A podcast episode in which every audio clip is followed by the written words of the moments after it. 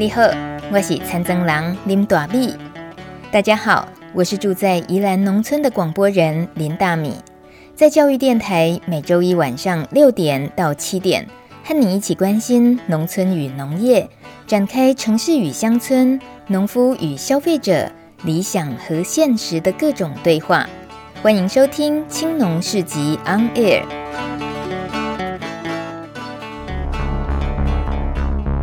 从农村看世界，看见新农村，舌尖上的农村。走开啦！大家好，我是大米。今天节目一开场就要和大家谈一个与待会晚餐有关系的一个关键字——厨余。台语讲喷。别以为吃饭时间说这个不卫生、没礼貌哦，那我们可能都误会“喷”了。根据教育部的闽南语常用词典的解释，“喷”它的写法是“潘”，姓氏当中的潘先生、潘小姐这个“潘”字。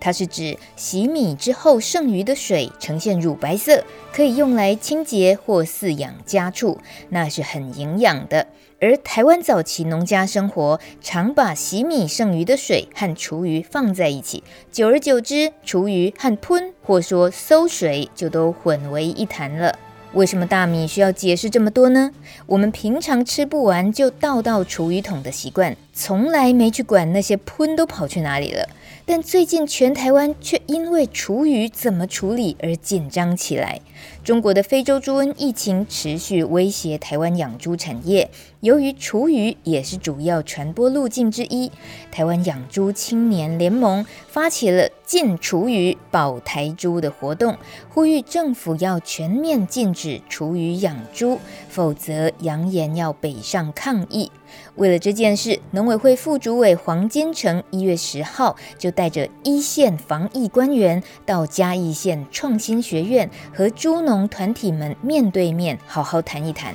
黄金城副主委一直强调，农委会已经针对厨余养猪业者拟了三阶段的辅导工作，目前进入第二阶段，也就是一千一百五十五场还没有受环保单位列管的，都需要在一周内提出申请，否则要转型为饲料养猪或者是离牧。剩下三百五十七家的合法业者，未来地方政府每天会派员稽查。这每一步的做法都获得了防疫专家的认可，呼吁产业界要互相体谅。毕竟，厨余养猪的转型不能只用零和一的观点处理，大家都在同一条船上啊。而在场也有厨余养猪业者参与座谈，他们说：“问真惊死，不过嘛是爱生存啊。”我们很怕死，也需要生存啊！在处理厨余上头都非常小心，一定会煮到非常烂，确定达到环保署规定的九十度 C，时间也要长达一小时以上才会喂给猪吃。所以他们喊着：“为什么要把我们的努力都抹杀掉呢？”而要防疫非洲猪瘟，不是只有厨余的问题而已。如果马上禁止，多出来的厨余没有地方放，到处乱丢怎么办？防检局也提出他的担忧，厨余不仅是环保单位的问题而已。如果贸然禁止厨余养猪，家家户户啦或餐厅的厨余没有地方丢，如果随便往水沟一倒，往大排一倒，没有做好回收的话，那么像老鼠、猫啊、狗啊跑去吃了，反而加剧助长病毒传播的风险。可见，同一条船上的不是只有养猪产业。而是整个生态环境，你和我也都在船上，不是吗？我们都不可能是局外人，就算是吃素也一样。所以从我们身上做起，最基本可以做到的一件事，每次用餐尽量避免产生厨余。加瓦贼、买瓦贼、租瓦贼，珍惜食材，一起努力吧。关于非洲猪瘟的基本常识，我们再复习一次。请问，非洲猪瘟传染方式及特性是什么？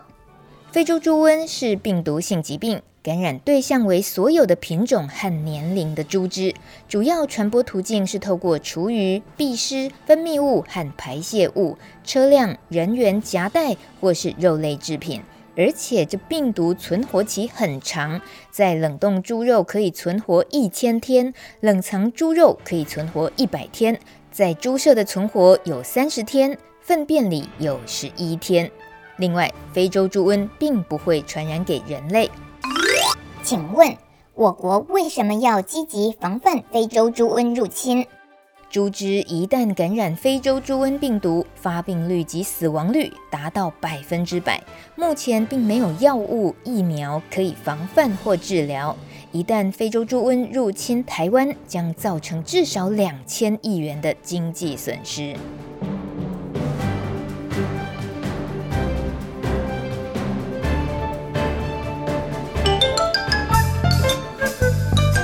走读农农村小旅行，农农农，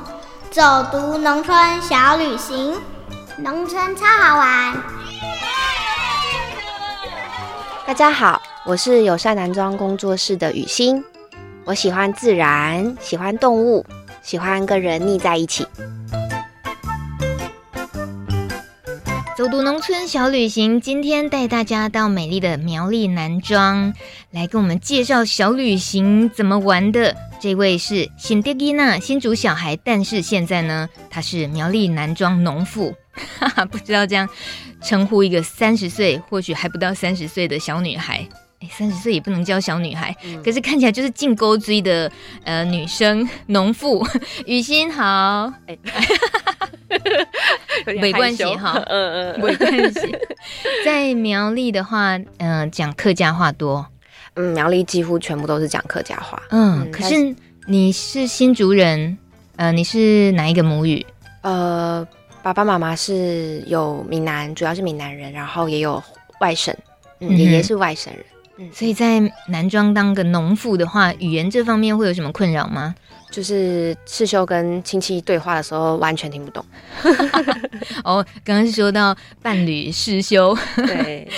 在跟亲戚对话，所以已经住了几年了，一些会不会客语有一些理解都增强了。会，当然还是会学到一些词汇，嗯、可是日常对话还是会抓不到。嗯，所以这觉得辛不辛苦？语言的部分不会啦，我都会 要求他们再翻译一次，要求翻译一次。好，我们这么有气势的这位就是友善男装工作室的创办人之一郑雨欣。雨欣今天来跟我们介绍即将在苗栗男装举办的一个。算是你们是不是办过最大型的活动？可以这么说吗？叫做魔法乐园村加上友善男装工作室的共同生活与自由市集，好长哦！你好好介绍一下，因为你是活动创办人，对不对？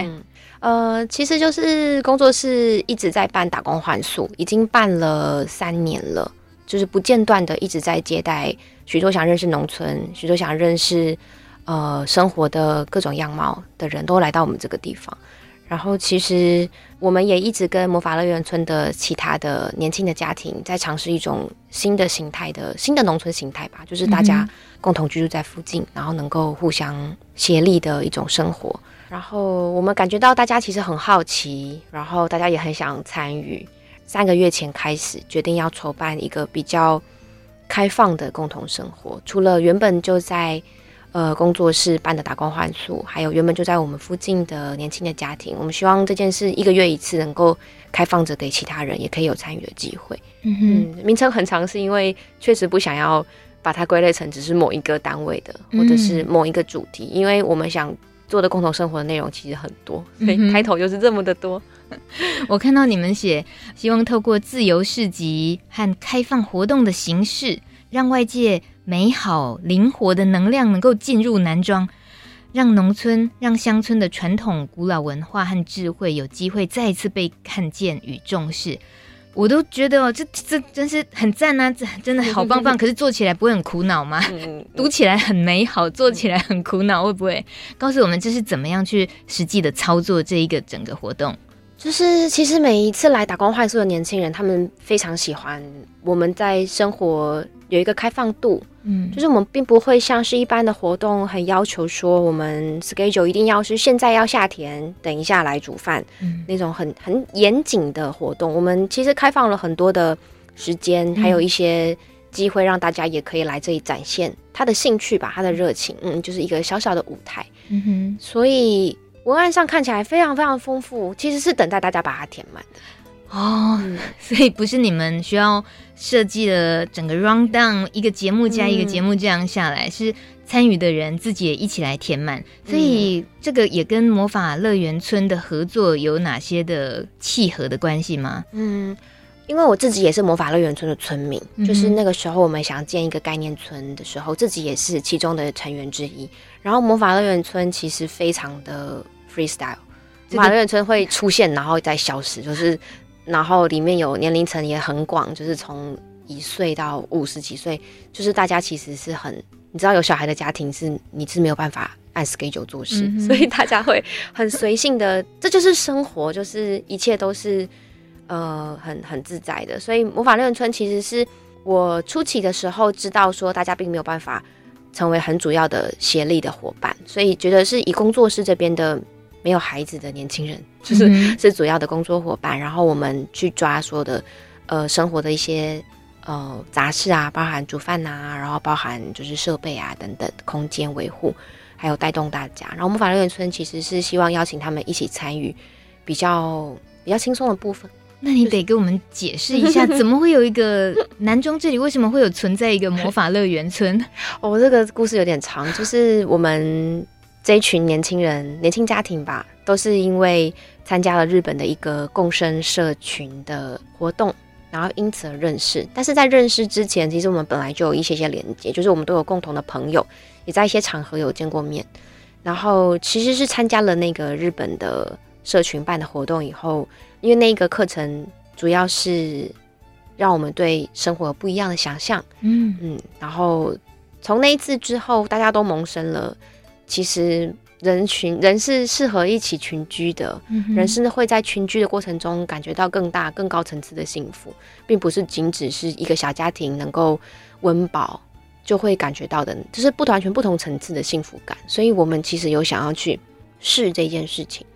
所以你们都是同样刚好都是苗栗人吗？在地人？嗯，世修是在地人，嗯、然后其中一个家庭的爸爸他们家是头份人。然后其实算是很近，但是后来他们也有搬到南庄那边呃居住，嗯，嗯，其实也算是在地人了，很在地的了，嗯。然后其他的年轻家庭其实都是呃在那个地方租房子一起生活，哦、在邻近的一些比较。呃，比较老旧的房子吧，因为大家都喜欢就是自己做点什么，嗯，所以就是找到堪用的房子就住进去，边住边维修着，嗯，然后在那边落脚。听起来是一群新村民，对，年纪 年纪普遍比较年轻化的。嗯、那呃，主要是以务农为生吗？每一个人各家都有各家的本事，啊、有的人是做艺术创作，然后有些人是呃接政府的案子，嗯、有些人是务农，有一些人是且战且走的心情。嗯嗯，所以在这一次，你即将在一月二十六号、一月二十七号，主要是这两天举办的这一场共同生活自由市集，大概会有哪些设计？嗯，首先的话，就觉得共同生活里面最重要的其实是其实是交流。所以希望活动里面都能够有充分的机会，让大家都能够说自己对生活的想法，不仅是我们想要带给他什么，我们也非常愿意听见他们想要获得什么，他们在找寻什么。所以会有交流的时间，然后会当然我们自己的兴趣跟热情都在农业，所以我们会带着大家一起夏天，但是不想夏天的人就不下田。然后希望是能够用自己生活的，就是我们生活中。栽培的作物能够做出晚餐，跟大家一起共食。然后活动的第二天，其实放了一个非常空白的时间，是一个市集。然后我们平常看到的市集，或我们想象的市集，就是呃，像农夫市集那样子的，好像大家都是要跟农业有关的，嗯，或者是大家都手作啦，手作、农产加工什么的。对，但是其实我觉得。一个以生活为主轴的市集，其实包含了吃的、玩的、交流的、嗯、情感的，它都应该，嗯、它都应该在生活里面被呈现。所以我想要的那个自由市集，就是你可以在那里分享故事，你可以在那里表演，然后你可以在那里做任何你在一般的生活中你就会想要做的事情。然后你可以摆摊或不摆摊，或你自己本身就是一个摊，你就是走来走去，嗯、你随时都可以移动摊贩。对，你可以带给随时都可以带给大家任何事情。就是对我来说，那个市集的轮廓是是可以有各种可能性。但我希望超级 freestyle，对，超级 freestyle。所以自己其实没有去特别定调它会长成什么样，其实完全是看来的人是什么样，它就会变成什么样子。嗯当然也会有，我们办过两次了，嗯，然后有很多出其不意的呃惊喜发生，也会，比如说有一个有一个爸爸吧，然后他就来变魔术了，嗯，他变的魔术是非常非常震撼，跟我我自己觉得非常专业的，然后他透过变魔术，我自己觉得他是整个市集里面给大家带来最多惊喜跟欢乐，然后他也。因为那个魔术表演，然后换到了超多，交换到了非常多的吃喝跟招待吧。Oh. 就是对我来说，嗯、你看这就是生活啊！没有人说你的摊一定要有产品，或是一定要啊、呃、手做什么的。你就是拥有一个技能，你就可以获得生活的各种必需品，还有照顾你的妻小。对我来说，这就是就是生活，就是你不需要弄得很复杂，你只要能够让别人开心，你自然而然就会被被照顾的很好。那你自己会用什么来换？我其实是农产品，那就是这弱掉，对，弱掉，整个弱掉，不可以说农产品弱掉啦，因为你务农嘛，家里有没有啊？应该是说，我其实每一次都有点紧张，就是自己在市集的状态里面，就是没办法让自己是同时是一个主办者，并且让自己又很快乐的在里面玩了，其实会一直有一点点放不开。其实虽然已经办了两次了，可是我自己都有感觉到自己在主办活动的时候没有办法。放轻松，对对，但是我其实是想要什么也不做的啦，我根本就没有想要摆摊，但是我会我会摆一些摊，可是我根本就是想要什么也不做，就想要去逛，我想要去逛别人的摊，对，好矛盾的主办人哦，就自己原来是因为想要好好的玩一个这样的市集，可是呢，因为自己要主办，所以也够忙，反而不能好好去玩，不能轻松的玩，嗯、没关系啊，你就把它越办越纯熟之后，嗯、以后。交给别人去负责一些 行政啊、嗯、掌握的工作，然后自己就彻底的好好的去玩。嗯，还有农村电影院呢。嗯，这是什么？其实我们本来在农村很无聊的时候，下雨天的时候就会来看一些电影。当然，那个电影不是什么啊，一定都是农农业相关的那种纪录片，不是。我们其实都是很废看一些爽片。其实这就是日常就是这样，你不可能。二十四小时、三百六十五天都很理想。嗯、呃、我们其实也是有废废的时候，所以我们就是来看电影。然后我是觉得，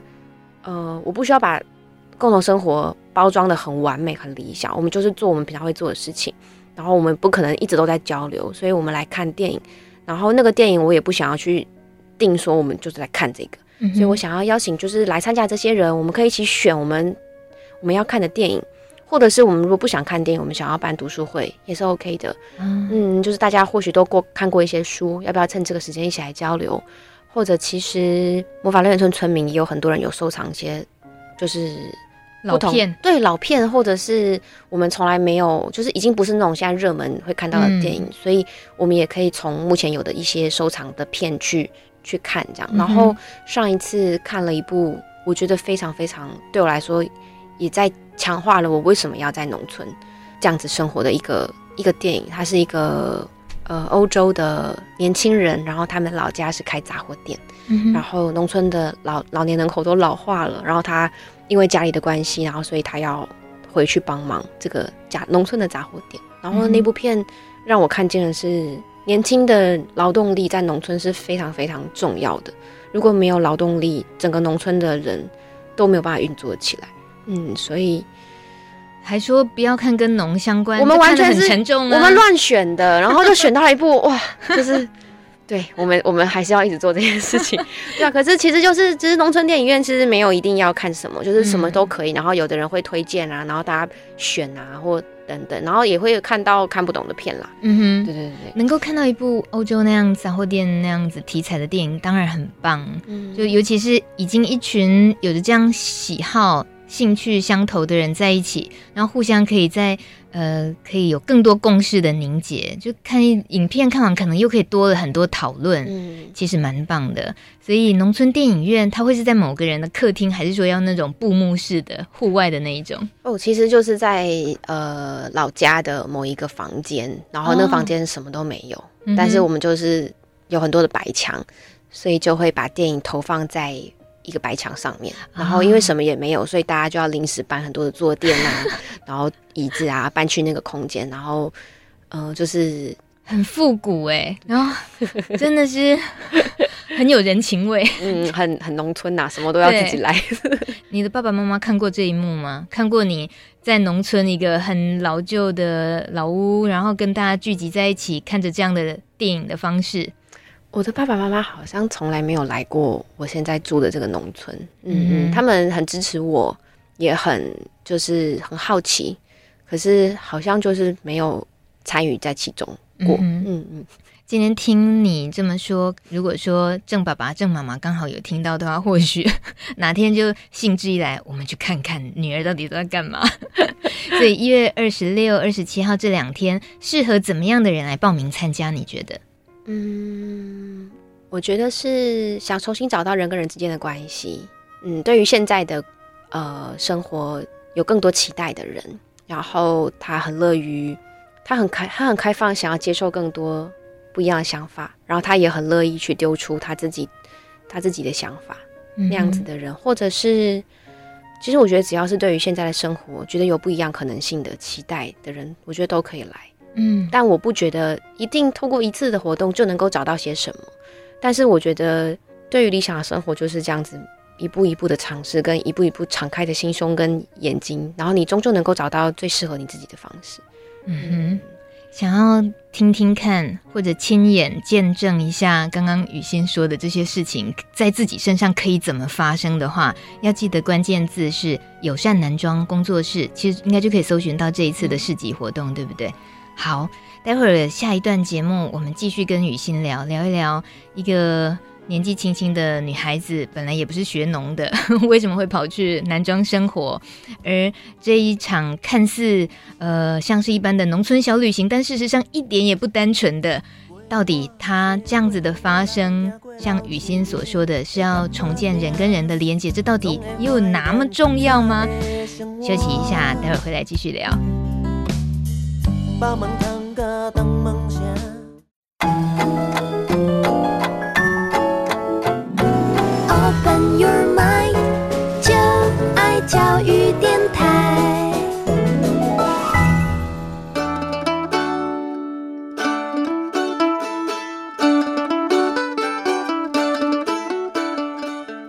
正在收听的是青农市集 On Air，我是大米。今天节目中邀请从苗栗男装来的雨欣，雨欣是友善男装工作室的创办人之一。他和呃另外一半世修是一起在二零一五年的时候创办了友善男装工作室，主要也是以农为生。那这个农务农的话呢，他们呃是采取友善耕作的方式，而且在男庄。他们在好几年前就已经集结了一群二十多岁的年轻人，开始重新形塑了一个很不一样的农村聚落，而且希望用很年轻人、新时代的说说是新时代，可是却又是非常非常能够希望保留复古的农村生活的形式，每天每天每月一年一年的要实践农村的另一种美好生活。雨欣，你是新竹人，对不对？嗯。可是你在新竹长大的话，是一个农村的背景吗？呃，最小的时候，新竹的第一个家附近是有田的，其实跟现在南庄有一点类似，嗯、但是其实它已经有一定程度的开发。嗯、然后后来就搬到新竹的比较城镇的地方，其实后来就再也没有接触过跟农业有相关的生活。嗯哼，可是你，呃，在跟另一半世修一起创办友善男装之前，是什么契机你接触了农这件事情，然后决定到南庄一起务农？其实，在认识世修之前，那段时间是在参与社会运动哦，然后自己其实，在社会运动受到了很多的冲击，是原来这个社会的很多事情，它有个大的架构，你只能够在这个大架构下面玩一些小架构的东西。那个时候的自己其实是对于自己只能够做这么一点点的事情，其实很很不满的。嗯，嗯，所以其实没有可以抒发的地方，然后辗转的因为朋友的关系去了南庄这个地方，然后认识了世修，然后我发现世修是，即便在一个这么小的框架下，还是仍然想要做点什么的人。然后自己在认识世修之前，其实也没有真的去想过土地、农业跟自然这个部分，其实是很需要被照顾的。嗯哼，所以开始了也有想要在这个领域尽一份力的那样子的想法。呃，另一半世修他其实是呃南庄在地的孩子，而且是好几代的。家人都是在这边呃生长，到现在也都还有田地、屋子都还在的，所以能够跟世修一起呃成立了友善南庄工作室。你们在二零一五年创立的时候，其实也用一种很不一样的募资的形式，主要你们的主题是想要带动大家能够关注青年。如何用行动改善农村环境，可以找回自然共生的永续生产模式？这是一个 title。可是它真正在你们用募资的形式，然后呃募资的结果怎么样？这个整个过程可以跟我们分享一下吗？那时候从包括一开始想用募资的形式，其实我们创立工作室的时候，其实是为了想要服务。那时候有一个在地的农友，他希望能够从惯性农业转变成友善的农业，然后我们希望能够协助他，但是我们这么的默默无闻，我们根本就没有办法为他做点什么，所以我们希望自己先能够壮大，所以先成立了一个工作室。那时候募资其实算是蛮蛮蛮夯的啊，对一个做法，所以我们刚好也是需要资金，嗯，所以就。就尝试用了募资的行动，其实是希望能够被大家看见。实际上，那个资金我们我们的目标的金额定的非常的低，只希望它能够成为一个好的一个媒介，嗯、然后触及到更多更多的人。所以募资成功。嗯，募资是成功的。嗯哼嗯嗯。然后怎么样能够透过募资，你们所希望带动的，让大家看到青年在用行动改善农村，然后创建一个永续生产。所以对于那个你们想要帮助的由惯行转友善的农友来讲，在他身上又发生了什么事？嗯，我们那时候其实是自己也非常没有把握，关于。农业这个部分，其实因为那个农友他是非常大的佃农，在南庄租了非常多的地，然后种了非常广大面积的稻米。然后我们其实其实只能够从小的开始尝试，可是对那个那个农友来说，他其实希望先一次做就不要做太小，所以我们第一次就有点冒险的做了很大的面积，嗯，然后。也因为一次做这么大面积，其实需要非常多的消费支持，嗯、所以我们就尝试做了很多的，呃，广告啊，然后还有募资平台上的宣传，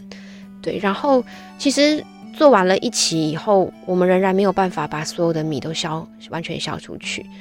其实自己给自己压力也非常的大，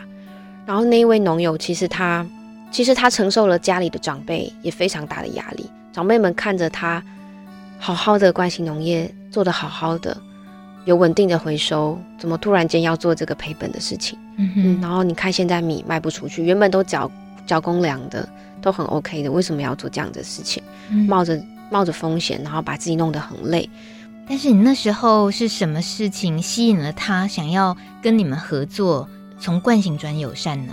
其实我们在南庄务农的时候，一直都跟其他惯行的农友都还是有一些些的对话吧。嗯，就是他们能够看见为什么我们想要这么做，我们也能够理解他们为什么没有这么做。嗯嗯，背后都能够都能够互相理解的，也都很多时候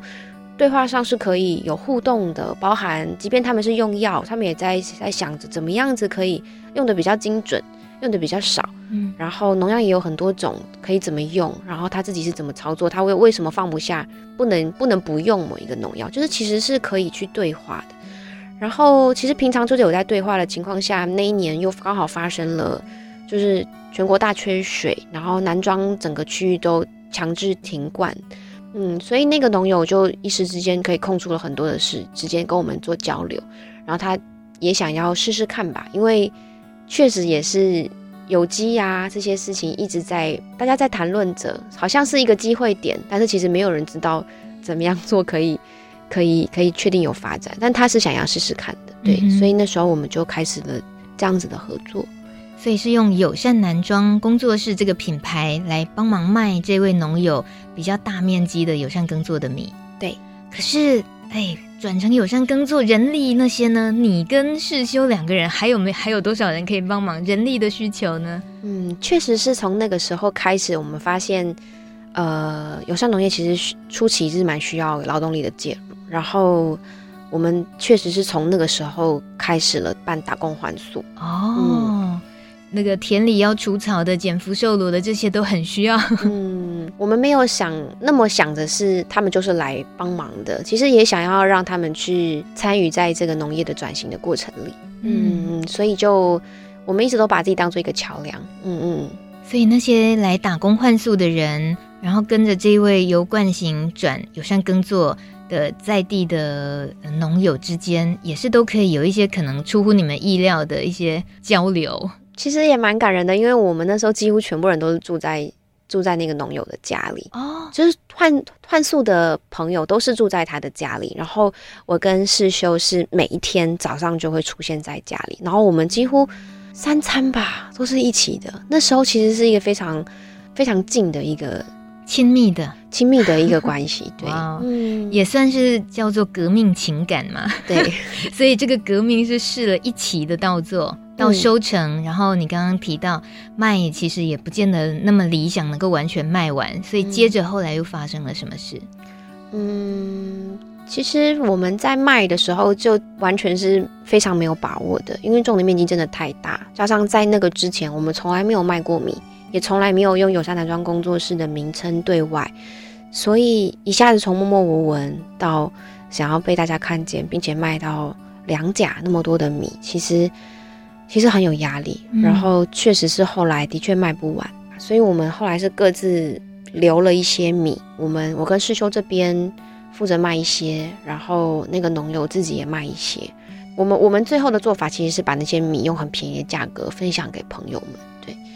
其实是很很受伤的，自己是自己是最不愿意去辜负自己的努力，还有当然那位农友的努力。嗯，但是确实是我们用很便宜的价格在贩售的时候。确实是在辜负这一切的努力，嗯哼。但是我们其实也是没有能力去做到更好，对，嗯。嗯，所以简单来说，就是那个过程其实有一些伤痛，嗯。这是几年前的事情，三年前吧。啊，嗯，所以在那个他已经被画下句点了吗？还是其实有番外篇？后来又发生什么样的事情呢？嗯，我觉得算是画下某个句点了，因为那个农友后来。可能也因为承受了家里长辈的压力，然后他当然也没有感受到，呃，这样子的转型带来了对生活上实质上的帮助，嗯，所以他最后还是回去做他原本的惯性农业。然后，但对我来说，我是非常能够谅解的，因为是我们没有开创出什么样的机会，嗯，让他有信心能够一鼓作气的踏进这个领域，所以可以谅解。然后。暂时画下了句点，但是其实我觉得对自己有很多的很多的帮助，就是我看得更清楚为什么有机不行，或者为什么有机可以。嗯哼，就是这里其中的可以与不可以，过去都只是看着杂志，听着哪些哪些节目怎么说，可是自己真的参与其中的时候，会真的看见可以与不可以实际上是什么。那如果我能够接受，我就可以；如果我不能接受，我就不可以。所以。我知道我们一直都有选择权。嗯哼，嗯，那你现在的选择是什么？友善男装工作室在后来又做了什么选择？在农村其实有更多的可能性，不是只有做友善，不然就没有。嗯，嗯，我可以做更多的事情，然后我可以更理解这个地方的需求，然后我其实是希望自己能够在这个农村扎根的更好，然后再去谈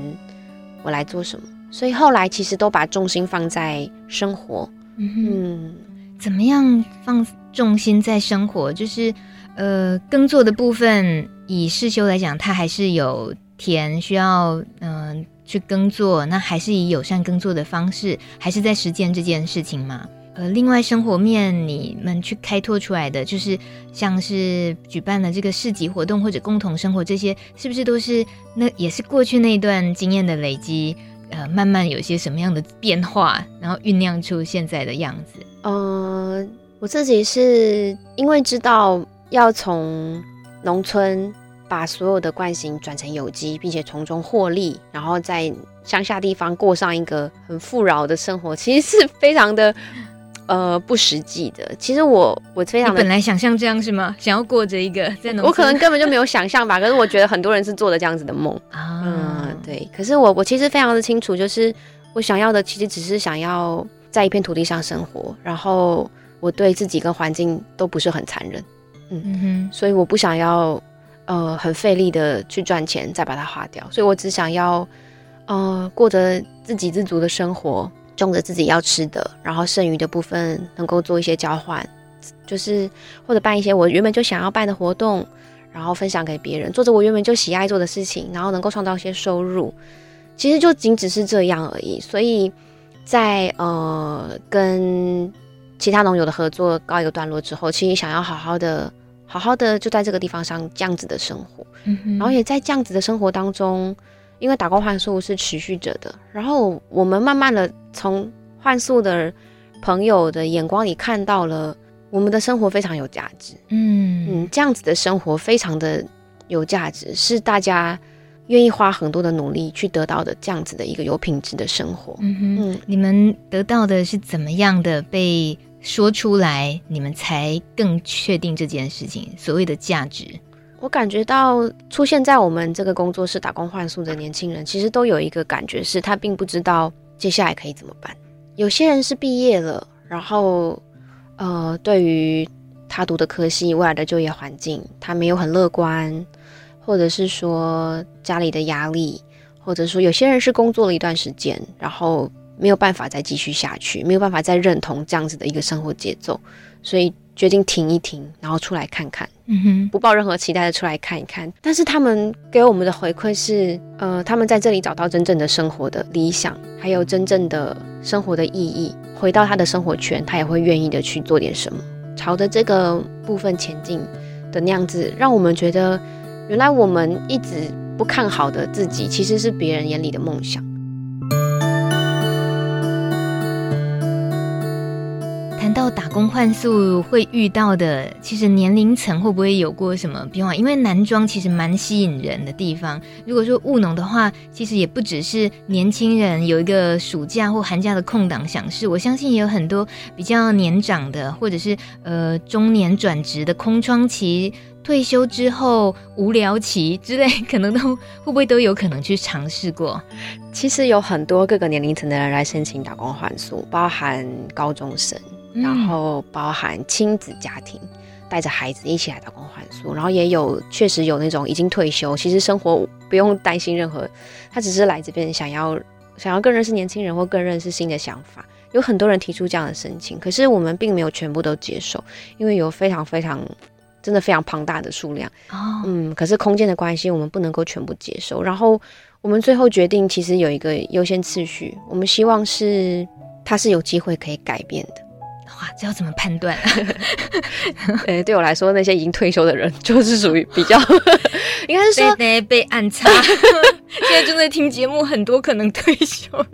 嗯，好，你继续说，为什么？就是首先，我们最喜欢的是他本来家里就务农，其次是他学习的领域跟农业有关联。嗯，他是非常有机会，因为他有一片土地，然后他也非常有机会可以朝着这个领域前进。毕竟他在认识我们之前，他就一直在努力着。但是我们最想要就是开放这个空间，让他可以参与在其中。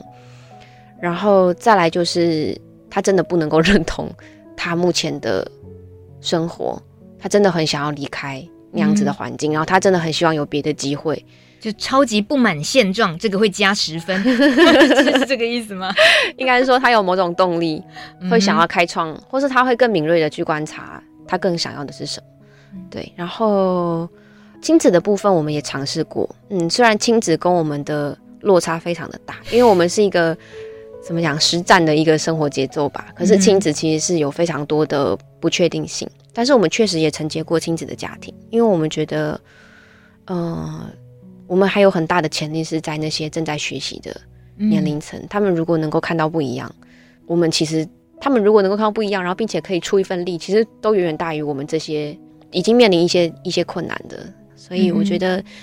呃，孩子也是我们很想要去带动的，嗯一个一个族群吧，嗯，所以我们也有接受过亲子的打工换宿。以你刚刚说打工换宿的这方面的想参与的量是还蛮庞大的来讲，友善男装工作室在苗栗这边务农的需求能够消耗的话，大概是怎么样的人数？呃，每一期到做啊，或者说三个月或怎么样的计算期间，大概会需要多少人力？你们怎么算？其实我们后来不是用我们需要多少，是我们最多可以收多少。啊我觉得家里的睡的位置最多挤得下多少人？因为，嗯，其实工作的部分是因为大家来，所以我们可以做更多。我们不会不会去排定说我们要做什么事，然后有缺几个人，哦他补进来，就是反而不是把他当做一个劳动力，反而是如果他来，我们就可以做更多。来是一个创作力、创造力，对对对对，有点像是这样。嗯，听起来我觉得。主办方就是屋主本身，那个脑袋应该常常就是白发很多啊，因为啊、哦，今天有这么多人来，你得生出什么事情，大家一起玩，对不对？嗯，这压力也不小。其实还好啦，只要只要你可以接受生活有各种可能性，即便很无聊的度过一天，嗯、大家都能够接受，那我也都能够接受啊。所以我我也不会，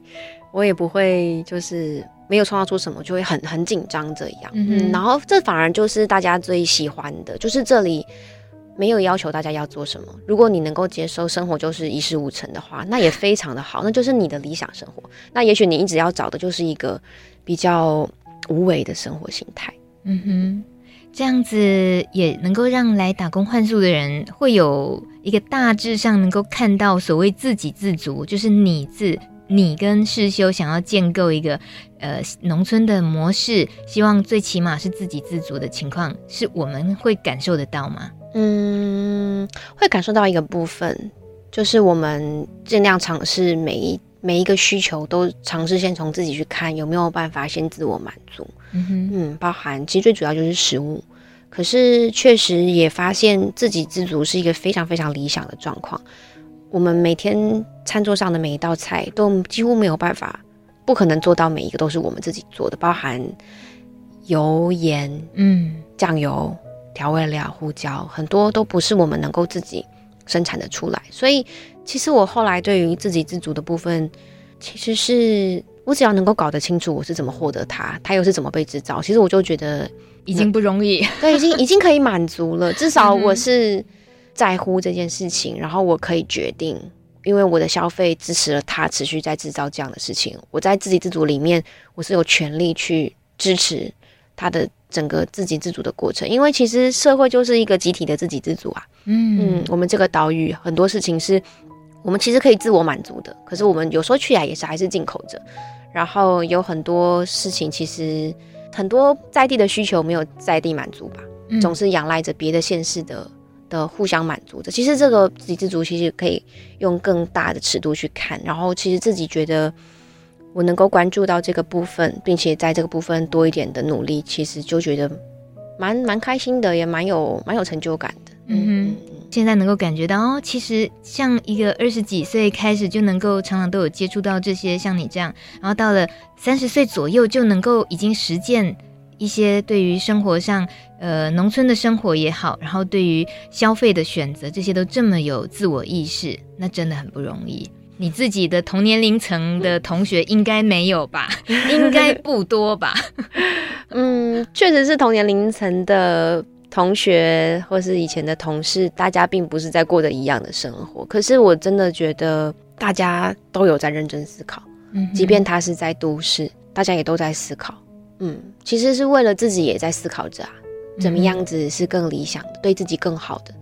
嗯嗯，所以在苗栗南庄现在算是住第可能第三年、第四年了。嗯嗯，这个地方，你对于一个新竹小孩，然后现在住到这里当一个农妇，你是什么心情？还是说对他未来还有什么期待？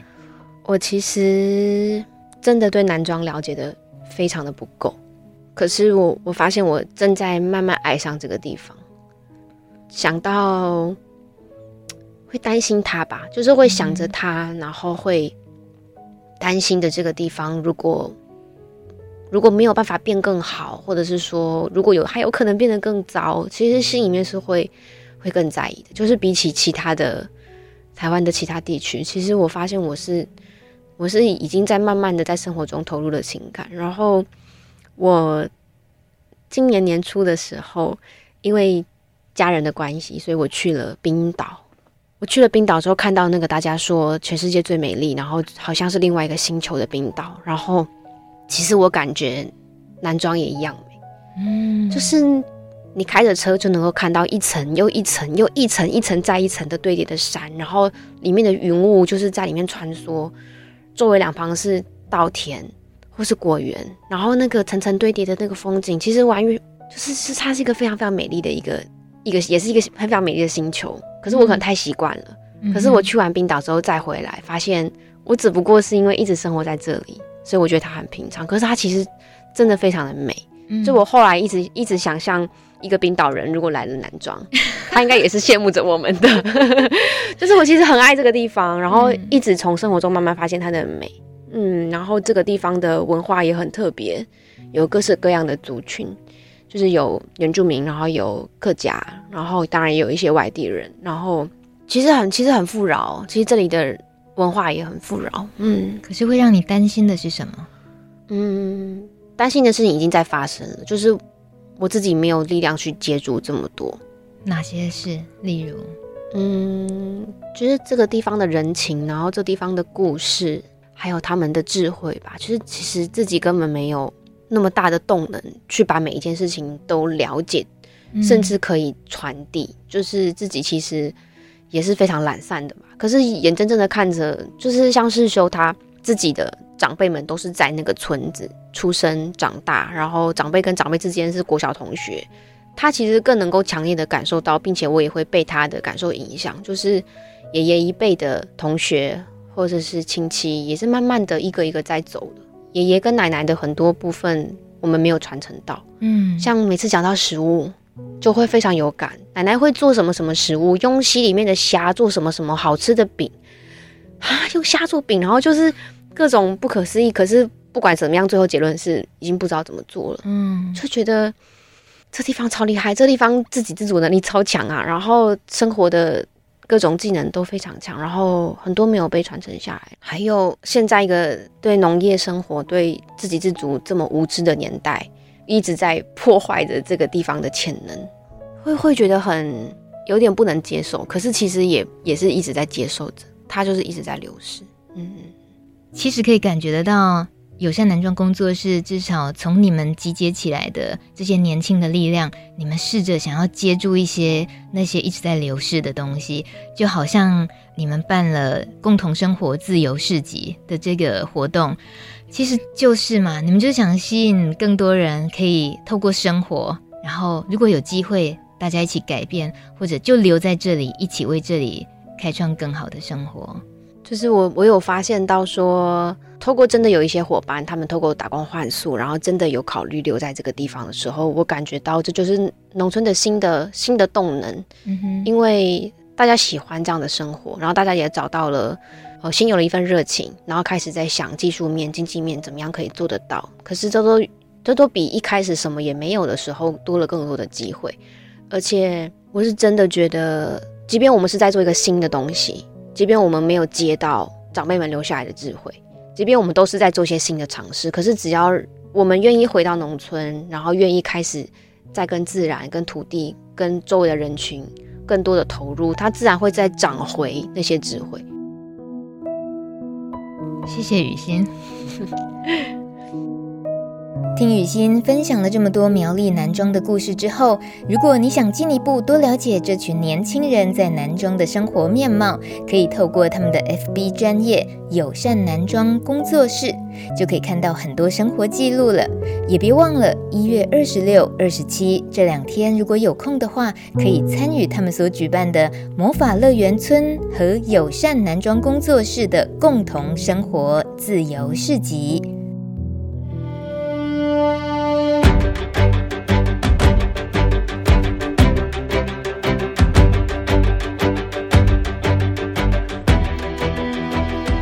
谢你的收听。如果你想听到更多农村与农业的故事，欢迎在网络上搜寻“米米之音”的农村广播网络频道。米是稻米的米，米米之音。下礼拜一晚上六点空中见喽，拜拜。